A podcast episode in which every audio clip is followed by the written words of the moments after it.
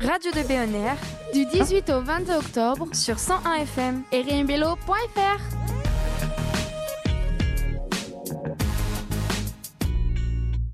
Bonjour à tous, c'est Jérémy, il est tout juste midi et vous êtes toujours sur Radio 2B. Merci à tous de nous écouter. Tout de suite, c'est l'heure de l'interview politique du jour. Nous allons parler du Conseil régional de la jeunesse et de l'engagement citoyen chez les jeunes.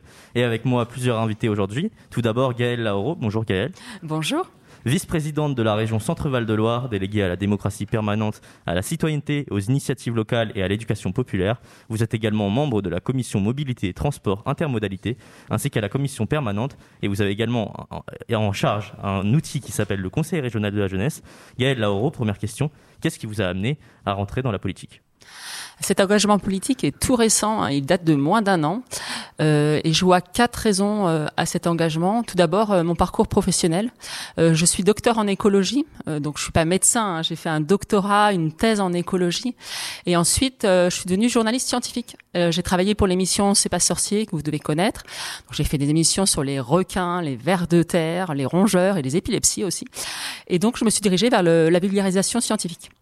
Et dans ce cadre-là, j'ai écrit beaucoup, beaucoup sur euh, la perte de biodiversité, sur euh, le changement climatique, les événements extrêmes. Donc à un moment donné, on se dit, bah voilà, c'est bien beau d'écrire, mais j'ai envie d'agir maintenant. Deuxième raison, c'est mon engagement associatif.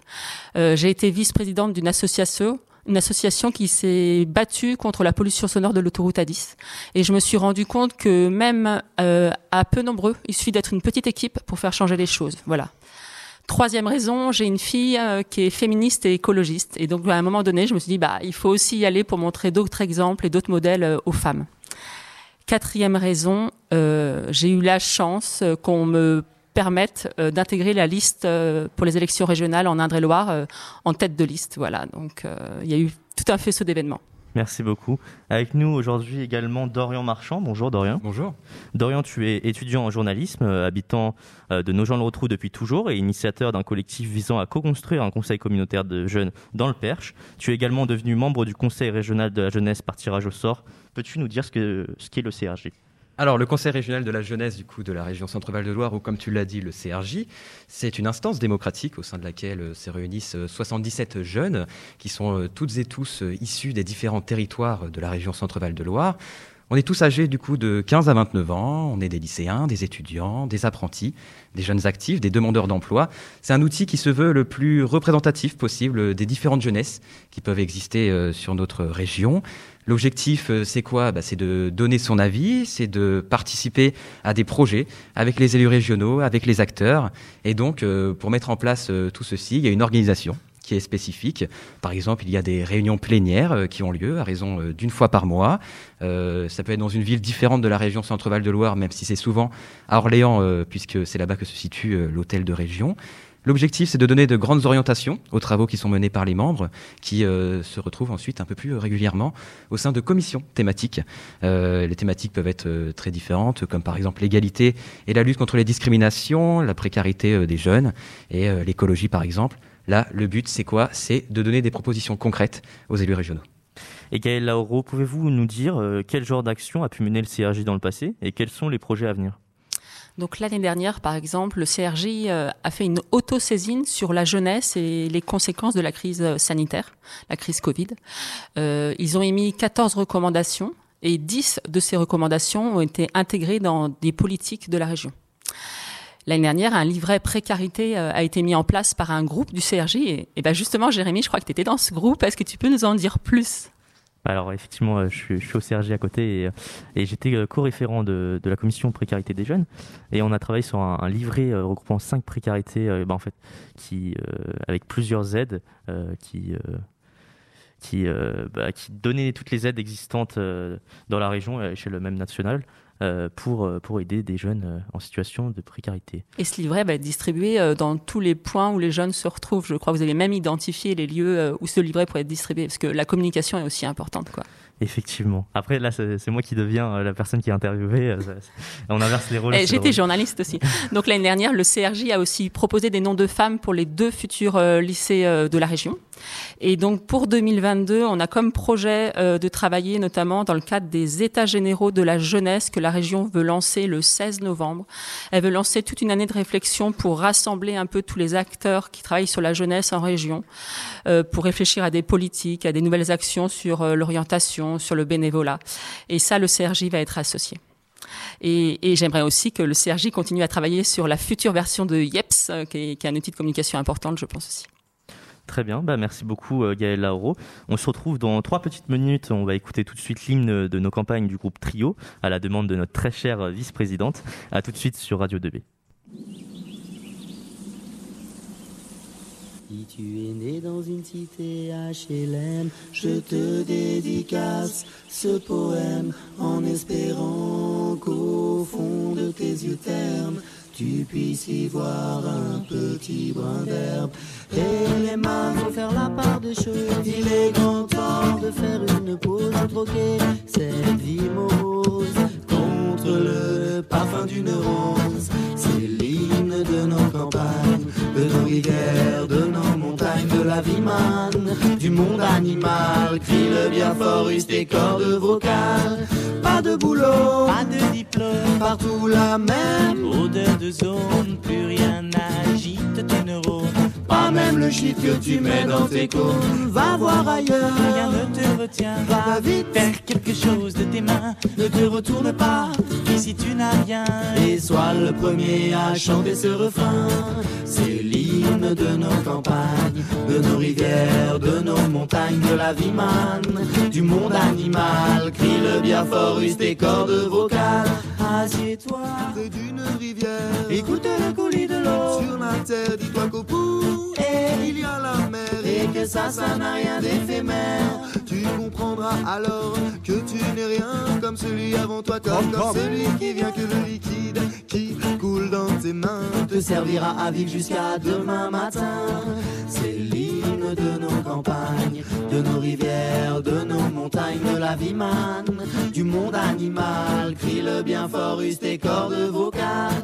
Assieds-toi près d'un vieux chêne et qu'on parle à la race humaine, l'oxygène et l'ombre qu'il t'amène. Mérite-t-il les coups de hache qui le sait? Lève la tête, regarde ses feuilles, tu verras peut-être un écureuil qui te regarde. de tout son orgueil, sa maison est là, tu es sur le seuil. C'est l'hymne de nos campagnes, de nos rivières, de nos montagnes, de la vie manne, du monde animal. Crie le bien fort, use tes cordes vocales. Hey, crie le bien fort, use tes cordes vocales. Peut-être que je parle pour ne rien dire, que quand tu m'écoutes, tu as envie de rire. Et si le béton est ton avenir, dis-toi que c'est la forêt qui fait que tu respires.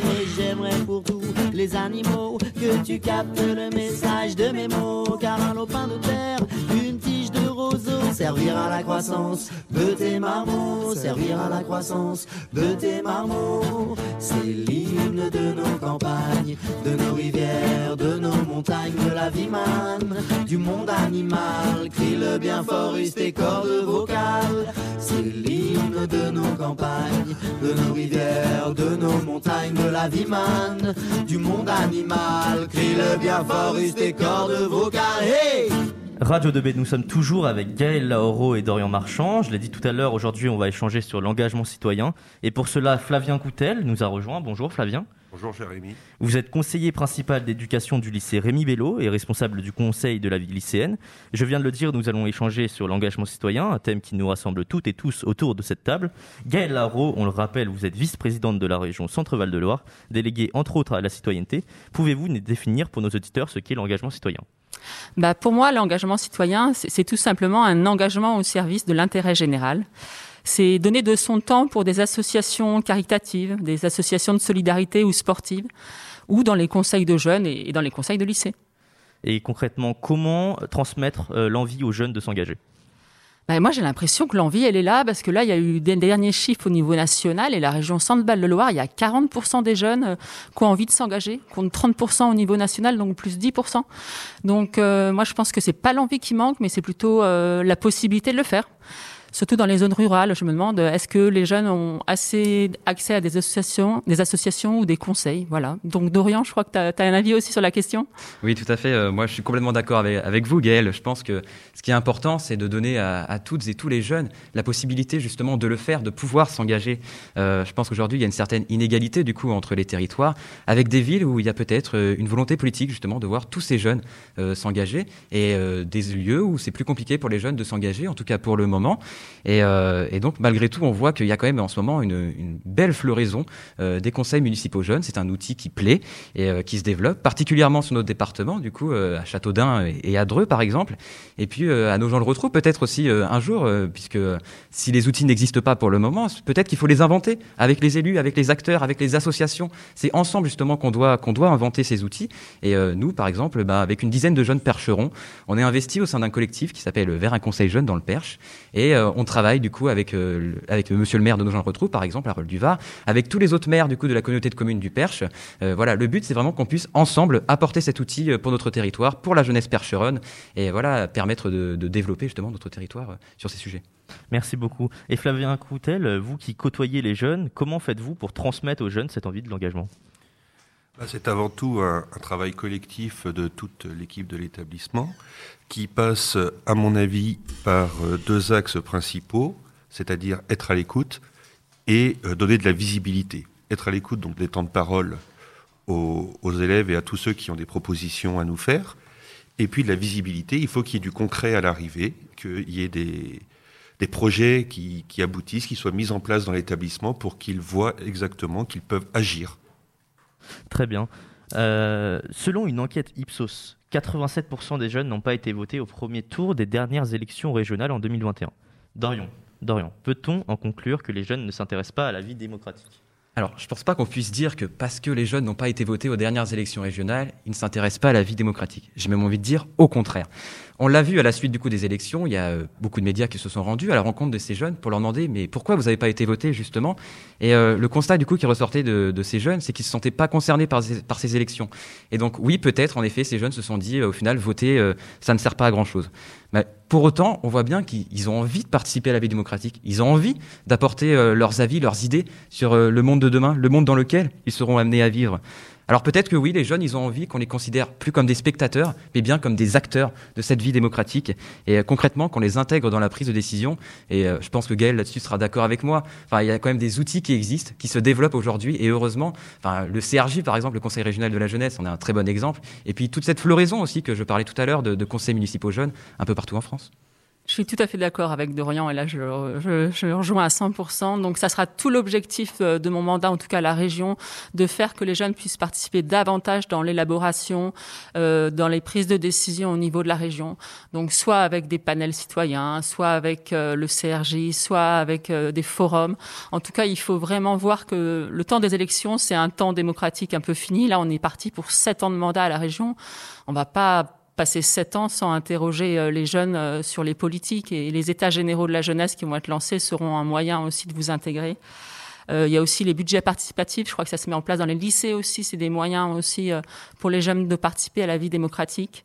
Euh, par rapport aux dernières élections, le 87% des jeunes qui n'ont pas voté, moi, je, je pense que les médias aussi sont un peu responsables parce qu'ils n'ont pas du tout communiqué sur les compétences de la région. Je veux dire, les lycées, ça vous touche, c'est chez vous, mais on parlait de sécurité ou d'autres sujets qui étaient très très loin des compétences de la région.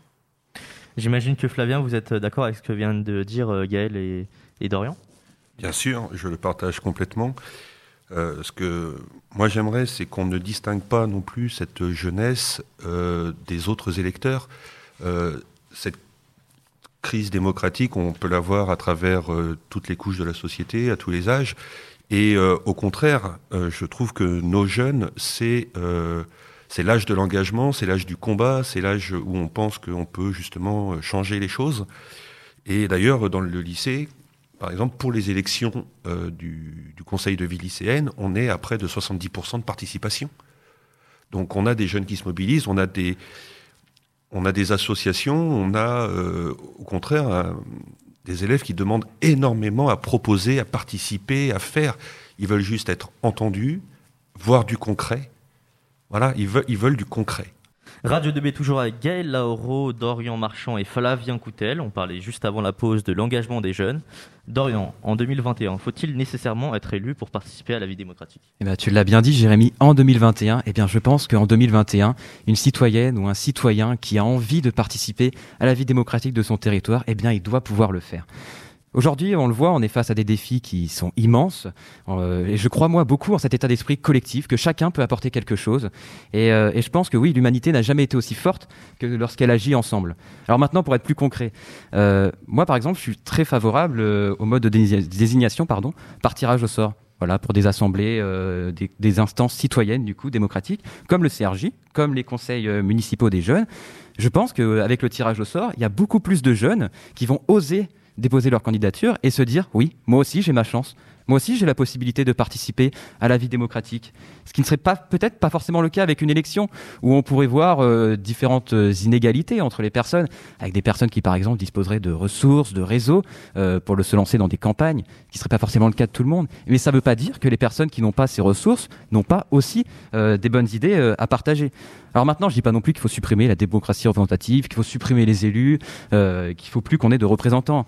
Mais je dis qu'il faut pas peut-être s'enfermer dans un mode de, de démocratie en particulier, qu'il faut aussi la laisser s'évoluer avec le temps et puis euh, s'ouvrir justement, essayer de nouvelles formes de démocratie, la démocratie participative par exemple. Moi, je pense euh, que ces deux formes de démocratie, à savoir la représentative et la participative, elles sont complémentaires, qu'on peut justement euh, les faire travailler ensemble. Et Gaël, vous êtes, vous êtes d'accord avec ça? Ah, Je suis tout à fait d'accord. Je pense que, que les deux démocraties, en fait, sont totalement complémentaires, représentatives, participatives. Par contre, au niveau du tirage au sort, je, je, pense que ça peut marcher sur certaines thématiques et sur des sujets ou sur des temps assez courts. Par exemple, la Convention citoyenne pour le climat, ça a duré un an à peu près. On a tiré au sort des personnes. Il y a eu toute une phase d'acculturation où, en fait, ils ont rencontré beaucoup d'experts. On leur a beaucoup appris. Et ensuite, euh, ils ont voté et émis des recommandations. Ça, je pense que c'est tout à fait des choses qui doivent se faire de manière parallèle à, à la démocratie représentative. Ouais. Et vous, Flavien, vous êtes d'accord avec ça? Oui, alors moi je voudrais d'abord revenir, euh, quand vous avez parlé tout à l'heure de participer à la vie démocratique du pays et être, parce qu'on parlait au-delà de ça de l'engagement citoyen, euh, encore une fois, je rappelle l'importance de tout le milieu associatif euh, et de tout cet engagement au quotidien. et pour moi, être citoyen, c'est d'abord un comportement une attitude euh, quotidienne. Donc on a dans, le lycée énormément d'élèves qui, euh, qui travaillent dans ce, qui vont dans ce domaine-là et je trouve ça très très intéressant.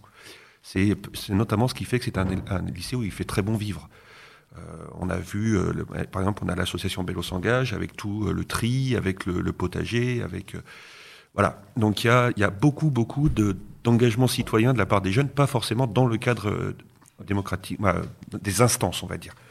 Et puis ensuite, alors pour ce qui est du, mode électif ou de, tirage au sort, euh, moi déjà, alors j'ai une formation d'historien. Euh, dans la Grèce antique, qui est quand même le berceau de la démocratie, il y avait du tirage au sort.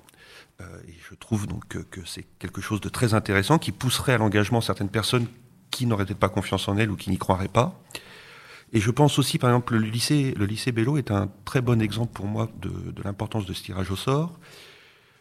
Euh, je me suis alors déjà les élections pour le, CVL arrivent en début d'année.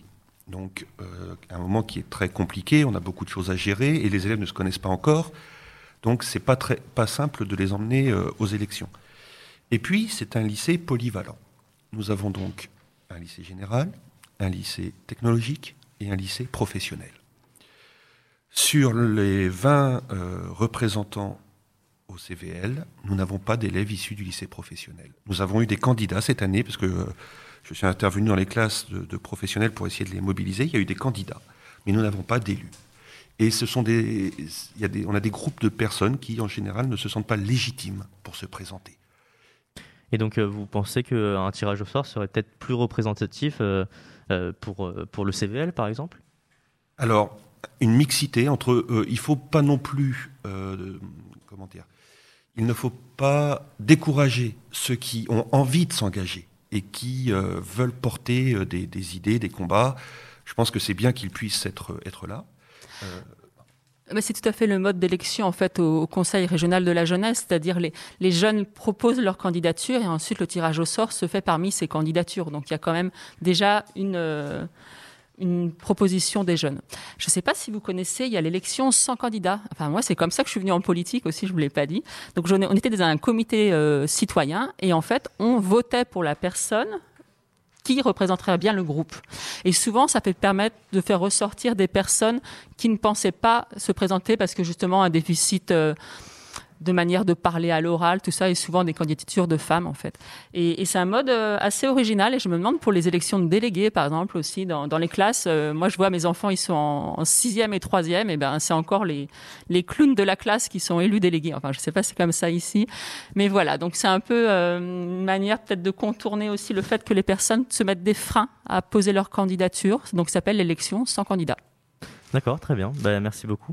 Gaël, est-ce que Néanmoins, le tirage au sort est tout aussi légitime euh, que les élections pour vous Vaste question.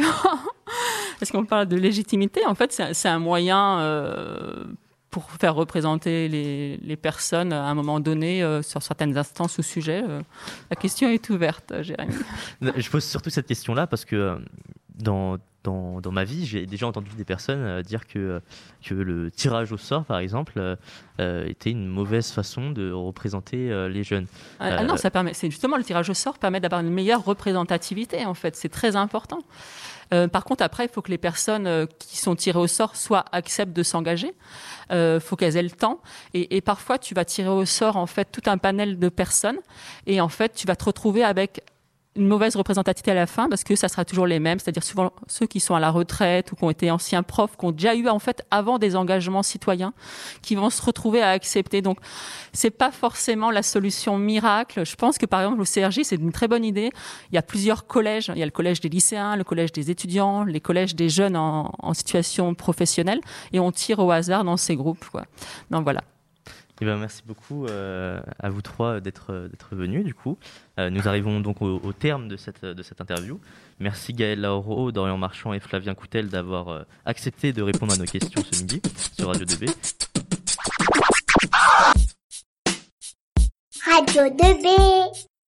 Radio 2B, c'est pas pour les bébés.